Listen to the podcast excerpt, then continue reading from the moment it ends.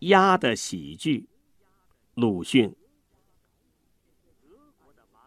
俄国的盲诗人艾罗先科君，带了他那六弦琴到北京之后不多久，便向我诉苦说：“寂寞呀，寂寞，在沙漠上似的寂寞呀。”这应该是真实的，但在我却未曾感得。我住的久了。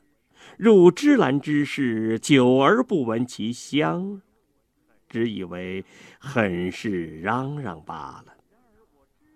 然而我之所谓嚷嚷，或者也就是他之所谓寂寞吧。我可是觉得，在北京仿佛没有春和秋。老于北京的人说：“地气北转啦，这里在先是没有这么和暖。只是我总以为没有春和秋，冬末和夏初衔接起来，夏才走了，冬又开始了。一日。”就是这冬末夏初的时候，而且是夜间，我偶尔得了闲暇，去访问爱罗先科君。他一向寓在众密君的家里，这时一家的人都睡了觉了，天下很安静。他独自靠在自己的卧榻上。很高的梅林在金黄色的长发之间微蹙了，是在想他旧游之地的爪哇，爪哇地方的夏夜。这样的夜间，他说，在爪哇是遍地是音乐。房里、草间、树上都是昆虫吟叫，各种声音成为合奏，很神奇。其间时时夹着蛇鸣，嘶，可是也与虫声相和谐。他沉思了。似乎要追想起那时的情景来，我开不得口。这样的奇妙的音乐，我在北京确乎未曾听到过，所以即使如何爱国，也辩护不得，因为他虽然目无所见，耳朵却没有聋的。北京连蛙鸣也没有。他又叹息了，说：“哦，蛙鸣是有的。”这叹息却使我勇猛起来，于是抗议说：“到夏天大雨之后，你便能听到许多蛤蟆叫，那是都在沟里面的，因为北京到处都有沟。”哦，过了几天，我的话居然证实了，因为爱罗先科君已经买到了几十个蝌蚪子，他买来便放在他的窗外院子里的小池里，那池的长有三尺，宽有二尺，是种蜜所掘，以种荷花的荷池。从这河池里，虽然从没有见过养出半朵荷花来，然而养蛤蟆却实在是一个极合适的所在。成群的水里面游泳，爱罗先科也常常夺来访他们。有时候，在旁的孩子告诉他说：“爱罗先科先生，他们生了脚了。”他便高兴的微笑道：“哦。”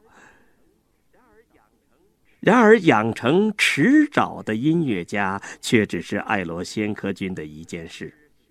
他是向来主张自食其力的，说女人可以畜牧，男人就应该种田。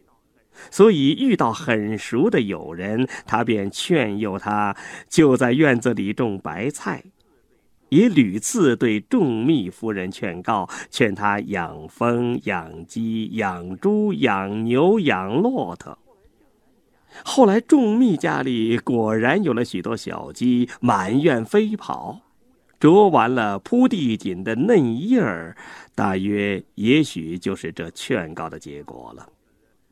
从此，卖小鸡的乡下人也时常来，来一回便买几只，因为小鸡是容易积食发沙，很难得长寿的。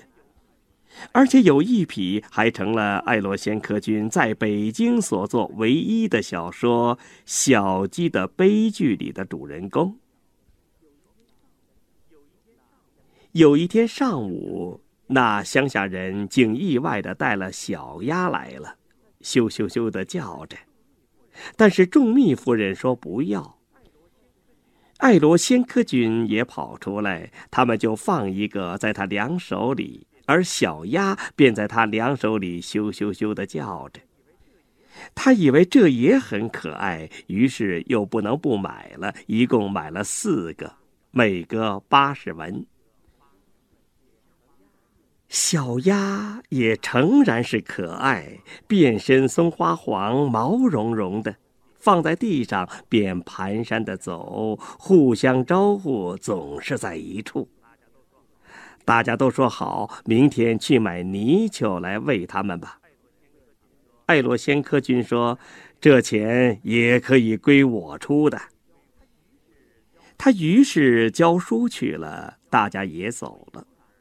不一会儿，仲密夫人拿碎米来喂他们的时候，在远处已听得泼水的声响，跑到一看，原来那四个小鸭都在河池里洗澡了，而且还翻跟头吃东西呢。等到拦他们上了岸，全池已经是浑水，过了半天澄清了。只见泥里露出几条细藕来，而且再也寻不出一个已经生了脚的蝌蚪了。爱罗先科君没有了蛤蟆的儿子。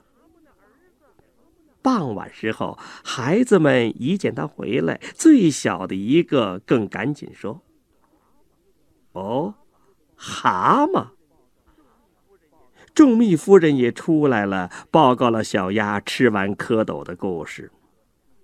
啊，哈哈哈，他说：“待到小鸭褪了黄毛，爱罗先科却忽而可念着他的俄罗斯母亲了，便匆匆的向赤塔去。待到四处蛙鸣的时候，小鸭。”也已经长成，两个白的，两个花的，而且不复羞羞的叫，都是嘎嘎的叫了。那荷花池也早已容不下它们了。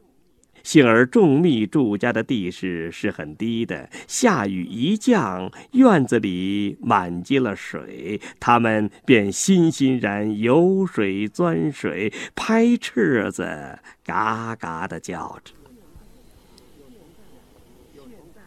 现在又从夏末交了冬初，而爱洛先科君还是一无消息，不知道在哪里了。